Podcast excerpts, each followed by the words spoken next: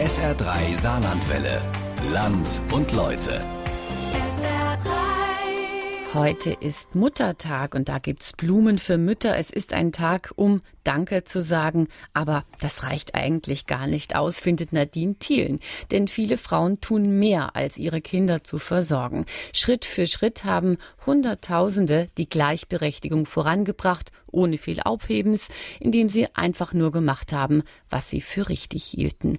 Eine stille Bewegung, Frauen im Saarland und der Weg zur Gleichberechtigung. So heißt unser Land und Leute zum Muttertag.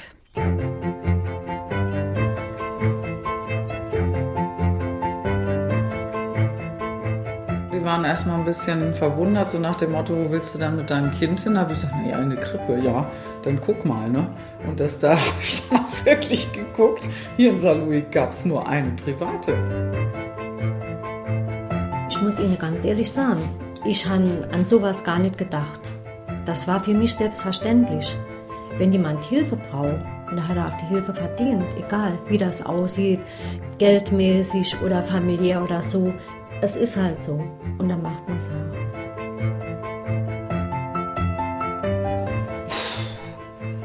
Auf Stolz weiß ich nicht. Also es war halt mein Weg. Und ich bin froh, dass ich dieses Kind habe, das so geworden ist, wie sie geworden ist. Drei Frauen, drei Geschichten aus dem Saarland. Diese Frauen sind keine Feministinnen wie Alice Schwarzer, haben von keinem Zeitschriftencover geguckt mit der Aufschrift Ich habe abgetrieben und haben nicht wie die Aktivistinnen der Gruppe Femen mit oben ohne Aktionen für Aufregung gesorgt. Sie haben einfach das getan, was sie für richtig hielten, genauso wie ganz viele andere im Saarland auch. Und damit haben sie, ohne es zu merken, viel getan für die Frauen von heute und auch für die Männer. Denn es hat sich einiges getan, was die Situation von Frauen angeht in den letzten Jahrzehnten.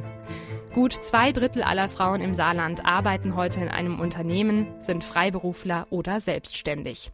1980 sah das noch anders aus. Damals war nur jede dritte Frau erwerbstätig. Wer Kinder hatte, blieb zu Hause. Das zumindest war die Regel. Aber unter den erwerbstätigen Frauen gab es auch junge Mütter. Und gerade die standen vor einer großen Herausforderung. Vor allem die, deren Kinder noch nicht einmal im Kindergartenalter waren, also mindestens drei Jahre alt. Ob es richtig ist, Kinder noch früher betreuen zu lassen oder nicht, das muss am Ende zwar jede Familie selbst entscheiden, damals wie heute, doch damals war es gar nicht so einfach, diese Entscheidung durchzusetzen. So hat es auch Elke Hofmann erlebt. Ende 1980 kommt ihre Tochter Tina zur Welt. Nur ein halbes Jahr später geht Elke Hofmann wieder zur Arbeit. Sie ist Setzerin in der Saarbrücker Druckerei und Verlag.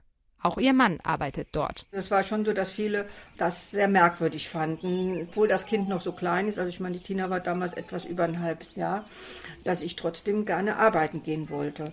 Und das war einfach, mein Mann war der der King Bee, also der war halt äh, hoch gelobt und wurde halt überall gut angesehen, weil er sich halt mit mir um die Tina auch kümmert. Also für mich war das ganz normal, als Frau war das ganz normal, du hast dich ums Kind zu kümmern.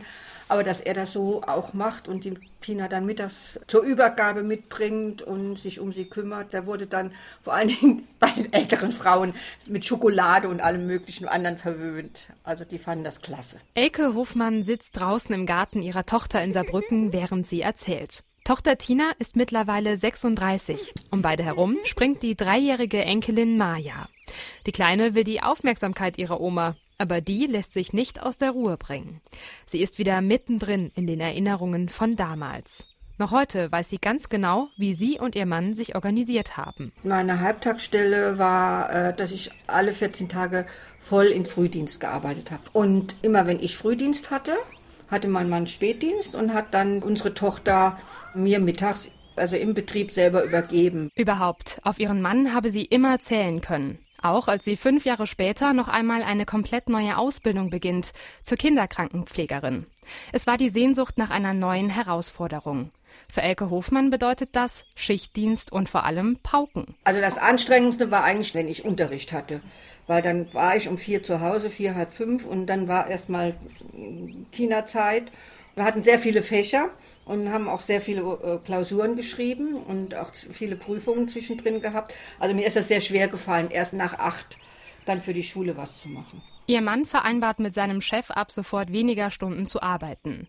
Was viele Männer heute schon kaum auf der Arbeit durchsetzen können, war in den 80er Jahren mehr als ungewöhnlich. Daran erinnert sich auch Tochter Tina noch. Was ich schon gemerkt habe, dass das anscheinend was Besonderes zu sein scheint, dass mein Papa so viel Zeit mit mir verbringt. Also das ist mir eher aufgefallen, weil Mamas hatten ja alle irgendwie, aber Papas hatte schon jeder, aber die waren halt oft gar nicht präsent. Das war auch gut so. Also, weder positiv noch negativ eigentlich belegt, sondern das war halt so. Ich glaube auch, dass als Kind beobachte ich auch bei meiner, Tochter, das ist halt so, wie man das vorgelebt kriegt, glaube ich, wenn mit Liebe großgezogen wird, dann ist das so, wie es ist, halt richtig. Und bei anderen kann es dann auch irgendwie anders sein, wenn das so passt. Ist es richtig, was ich hier tue? Das hat sich Elke Hofmann damals in den 80ern oft gefragt. Einerseits war sie immer auf der Suche nach neuen Aufgaben, wie der neuen Ausbildung zur Kinderkrankenpflegerin. Andererseits quälte sie manchmal auch ein schlechtes Gewissen. Gerade so dieser Umbruch, als ich nochmal angefangen habe, diese Ausbildung zu machen, die Tina dann doch nochmal länger im Kindergarten sein musste. Das hat mich manchmal schon ziemlich belastet, vor allen Dingen dann, wenn ich auf Station war und die Kinder halt in ihren Bettchen gesehen habe, die halt nach ihren Muttern geschrien haben. Dann habe ich gedacht, oh, und dann sitzt auch zu Hause. Als ich sie frage, ob sie stolz sei auf das, was sie erreicht habe, sagt sie, es wäre eben ihr Weg gewesen. Und dann holt sie tief Luft. Also, ich muss jetzt fast weinen, aber irgendwann habe ich vor ihrem Kindergarten gestanden und habe gedacht, oh, die Zeit ist so schnell vergangen. Ähm, vielleicht hätte ich manchmal noch ein bisschen mehr Zeit haben wollen. So. Aber es ist halt so gewesen und ich denke, wir haben das Beste draus gemacht. So sieht es auch Tochter Tina. Ja, absolut, doch. Aber ich bin einfach froh, dass meine Eltern mir auch so vorgelebt haben, wie sie ihr Leben gelebt haben. Ich lebe es heute in vielen Stellen ähnlich und in vielen ganz anders. Aber ich hatte zum Beispiel dieses Thema, was ja kommt, wenn man mit älteren Müttern spricht, die schon länger Mütter sind.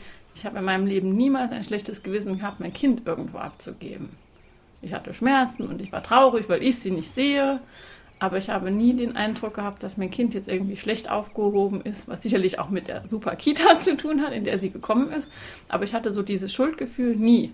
Viele junge Frauen von heute haben ein neues Selbstbewusstsein, wenn es um Arbeit und Familie geht. Die meisten wollen beides. Gleichzeitig lastet der Druck der Gesellschaft auf ihn, das Kind bloß nicht zu kurz kommen zu lassen. Das Ideal der liebenden und sich aufopfernden Mutter ist in vielen Köpfen fest verankert. Wer es nicht erfüllt, gilt als Rabenmutter. Und das ist eine deutsche Besonderheit, sagt Margarete Kees von der Frauen-Gender-Bibliothek Saar in Saarbrücken. Dieses Bild der Rabenmutter existiert, glaube ich, tatsächlich nur in Deutschland. Es, es gibt überhaupt keinen fremdsprachlichen Ausdruck. Also Frankreich kennt diesen Ausdruck erst gar nicht, Rabenmutter das macht schon viel aus, wie da die Gesellschaft auch reagiert auf unabhängige Frauen, auf berufstätige Frauen, wenn sie denn dann Mutter sind. Der Begriff stammt aus dem Mittelalter. Damals meinte Rabenmutter vor allem eine Frau, die ihre Kinder vernachlässigt. Mit dem Beginn des 20. Jahrhunderts müssen sich berufstätige Mütter dieses Schimpfwort immer häufiger anhören.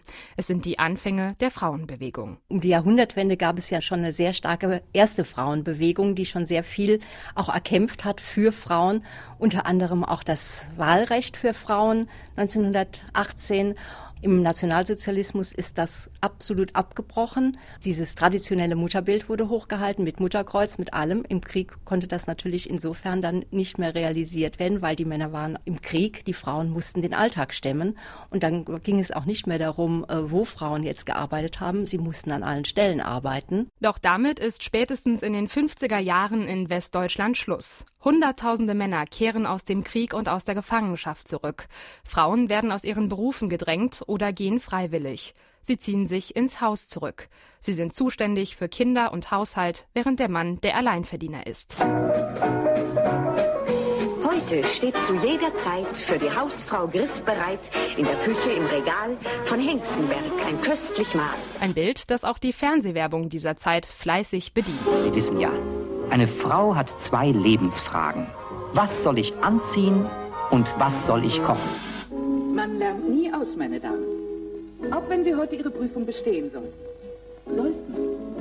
Dann halten Sie sich als moderne Hausfrauen immer auf dem Laufenden.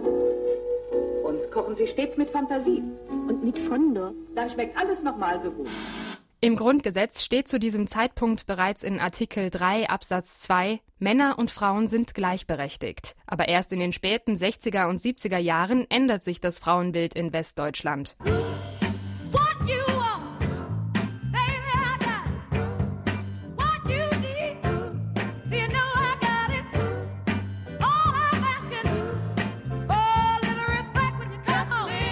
1968 entwickelt sich aus der Studentenbewegung auch eine zweite Welle der Frauenbewegung. Aus ihr heraus entstehen in den 70er Jahren die ersten Kinderläden, die Vorgänger der heutigen Kindertagesstätten. Und im Saarland wird die Förderung der vorschulischen Erziehung im Mai 1973 als Gesetz festgehalten. Den rechtlich bedeutendsten Schritt für die Frauen in Westdeutschland bekommen viele aber gar nicht mit. Am 1. Juli 1977 tritt die Reform des Ehe- und Familienrechts in Kraft. Und das verändert für Frauen eine ganze Menge, sagt Margarete Kees von der Frauen-Gender-Bibliothek Saar. Sie konnten erwerbstätig sein ohne Zustimmung des Ehemannes.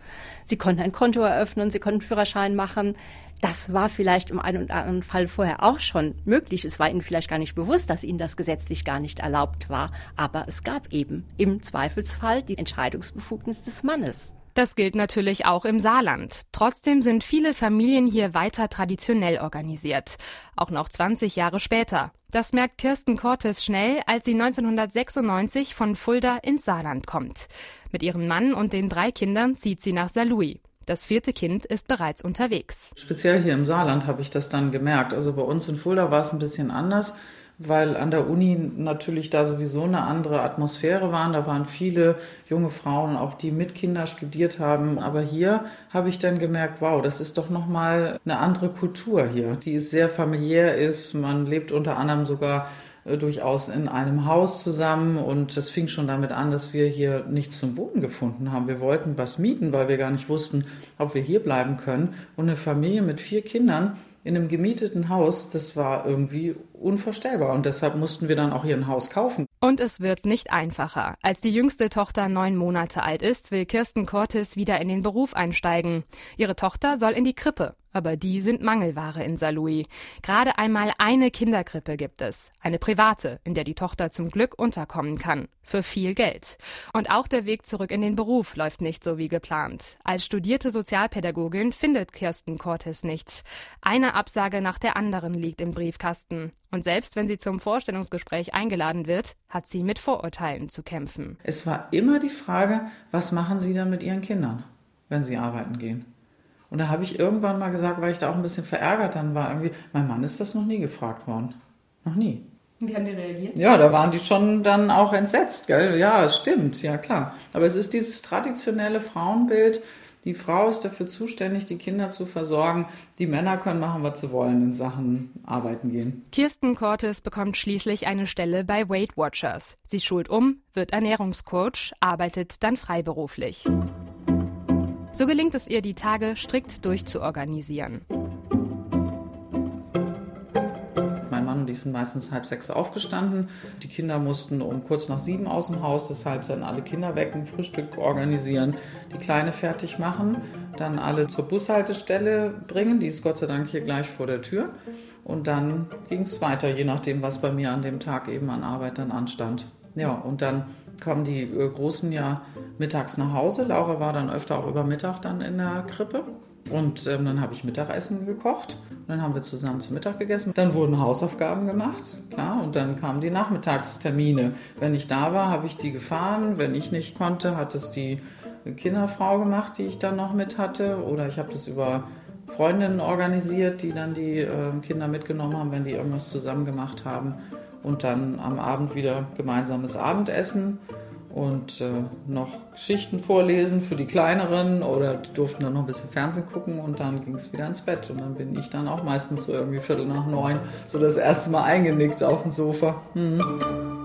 Und trotzdem hat sie auch diese Momente des schlechten Gewissens erlebt. Heute kann sie darüber lachen, wenn sie daran denkt, wie ihre Tochter einmal zu ihr gekommen ist als sie dann in den normalen Kindergarten gekommen ist, also aus der Krippe in den normalen Kindergarten, da war ich mal eine Zeit lang im Außendienst unterwegs, dann auch für Weight Watchers als Trainerin, so in Süddeutschland, habe dann die Coaches da betreut.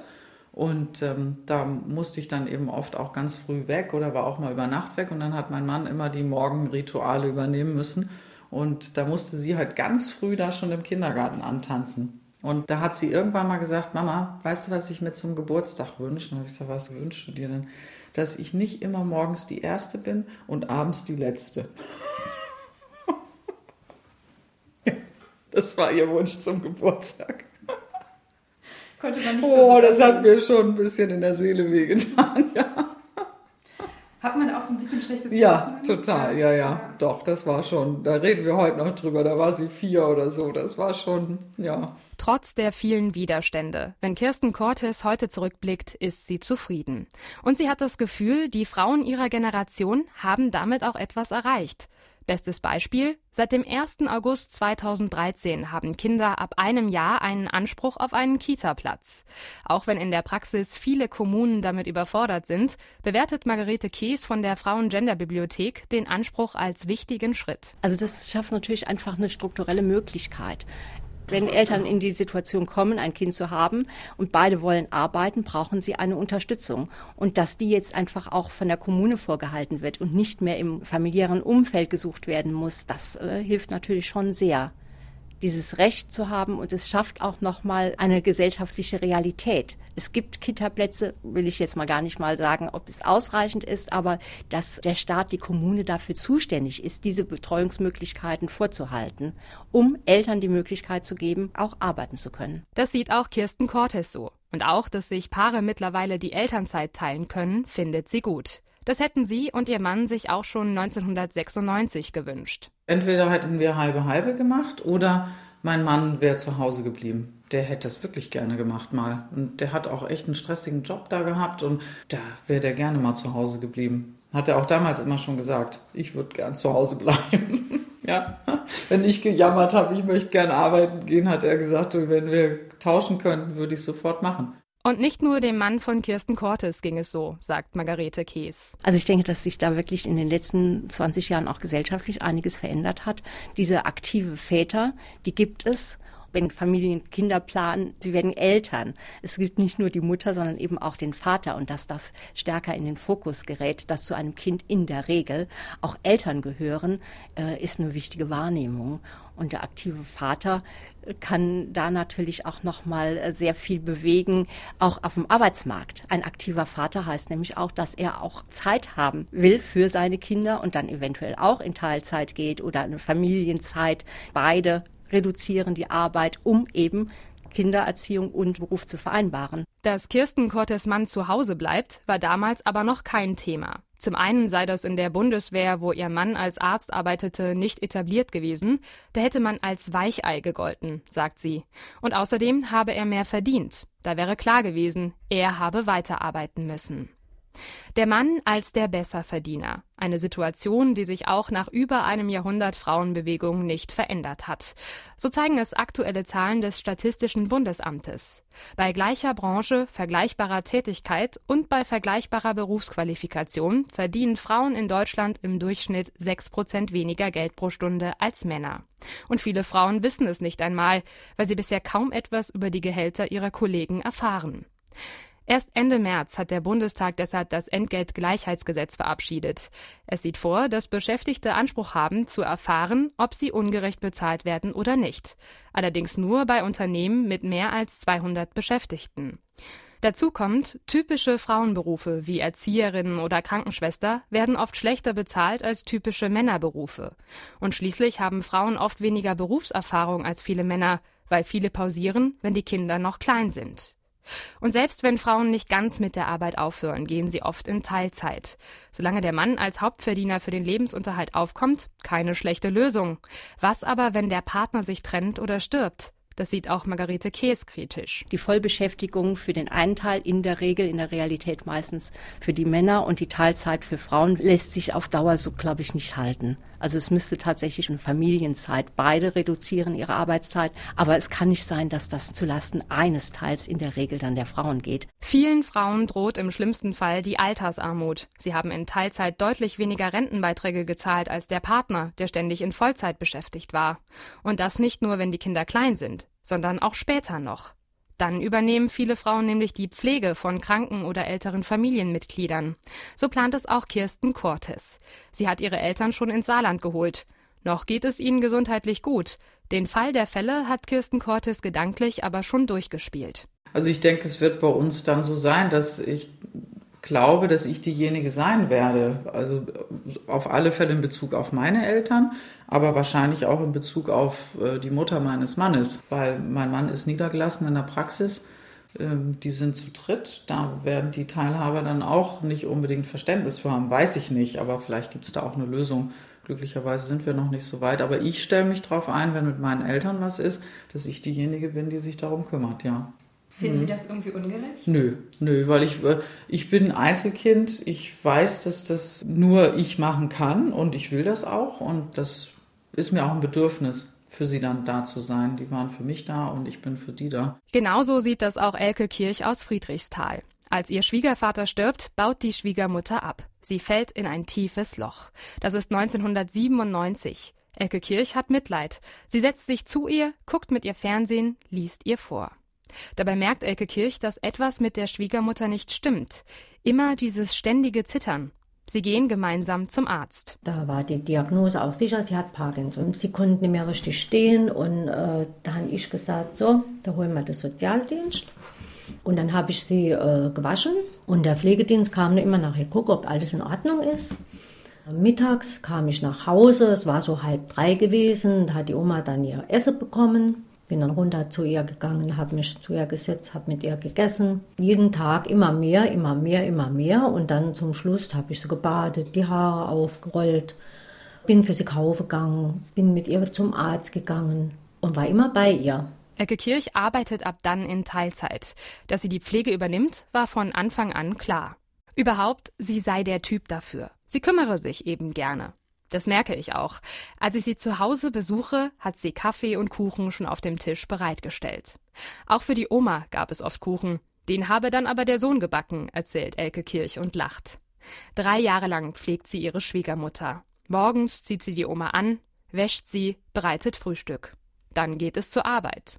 Mittags ist Elke Kirch wieder zu Hause und kocht, Abends gibt es Abendessen und die Oma wird wieder gewaschen und ins Bett gebracht. Dazu kommen Arztbesuche, Einkäufe und was ebenso anfällt. Es war eigentlich relativ alles gut geklappt und Pflege auch. Dr. Feuerstoß hat damals noch gesagt, also alle Achtung, was ich wird halt machen und so. Und ja, ich bin zwar nicht abgehoben, aber ich habe mich gefreut darüber. 2001 stirbt die Schwiegermutter. Aber damit ist das Thema Pflege für Elke Kirch noch nicht erledigt. Seit vergangenem Jahr kümmert sie sich um ihre Mutter zusammen mit der Schwester. Außerdem sei der Vater noch im Haus. Der sei zwar auch schon 85, helfe aber, wo er kann. Dieses Mal hatte Elke Kirch keine Schwierigkeiten, Beruf und Pflege unter einen Hut zu bekommen. Vor gut einem Jahr ist sie in Rente gegangen. Etwa um diesen Zeitpunkt brauchte ihre Mutter immer mehr Unterstützung. Ich frage Elke Kirch, ob sie sich mehr Unterstützung wünschen würde, vom Staat oder vom Land. Ich muss Ihnen ganz ehrlich sagen, ich habe an sowas gar nicht gedacht. Das war für mich selbstverständlich.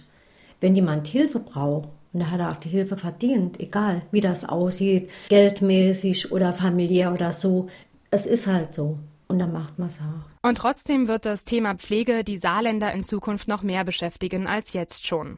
Laut dem Statistischen Landesamt wird allein von 2007 bis 2030 die Zahl der Pflegebedürftigen um ein Drittel steigen.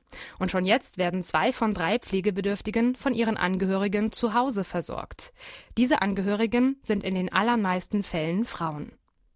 Mit den Pflegestärkungsgesetzen der Bundesregierung sollen Pflegebedürftige und Angehörige besser unterstützt werden, zum Beispiel mit Beiträgen zur Rentenversicherung. Seit diesem Jahr werden all denen Rentenbeiträge gezahlt, die jemanden mit Pflegegrad 2 pflegen und dabei weniger als 30 Stunden pro Woche arbeiten gehen. Diese Maßnahme kann die Entscheidung für die Pflege zu Hause, egal ob sie nun eine Frau oder ein Mann übernimmt, für viele leichter machen und trotzdem darf eins in der Diskussion darum, wer sich kümmert oder wer arbeiten geht, nicht vergessen werden. Egal ob Pflege oder Kindererziehung. Wer sich überhaupt entscheiden kann, der ist oft schon in einer privilegierten Situation. Es gibt aber auch andere Familien, sagt Margarete Kees von der Frauen-Gender-Bibliothek Saar. Ich denke, die haben gar nicht so die Wahl. Da werden beide arbeiten müssen, ob sie jetzt Kinder haben oder nicht, um das Familieneinkommen sicherzustellen. Es ist in der Tat nur eine kleine Schicht, wo vorgeblich eine Wahl ist dann auch äh, beruflich zurückzutreten, weil da noch dieses Modell des Alleinernährers, ich weiß gar nicht, wie real äh, das tatsächlich noch in der Gesellschaft vorhanden ist, dass nur ein Einkommen ein Familieneinkommen sein kann. Auch das hat sich in den letzten Jahrzehnten deutlich verändert. Als Elke Kirch noch zur Schule gegangen ist, war der Vater als Alleinernährer noch die Regel. Wie sie einmal Beruf und Pflege unter einen Hut bringen würde, darüber hat sie sich damals keine Gedanken gemacht. Dass sie pflegen würde, war ihr dagegen immer klar. Und den Beweis liefert sie mir bei Kaffee und Kuchen gleich mit. Sie steht auf und geht zur Kommode. Von dort holt sie ein kleines Stück Papier. Acht Zeilen stehen darauf. War ich noch in der Schule gewesen und habe ich noch ein Herz gemacht, das weiß ich noch ganz genau. Und dann habe ich meiner Mama ein Gedicht geschrieben.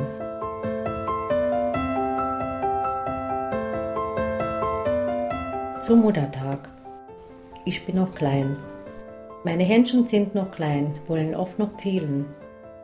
Aber Mutti, glaube mir, wenn ich groß bin, helfe ich dir. Dann kannst du im Sessel ruhen und ich werde dir die Arbeit tun.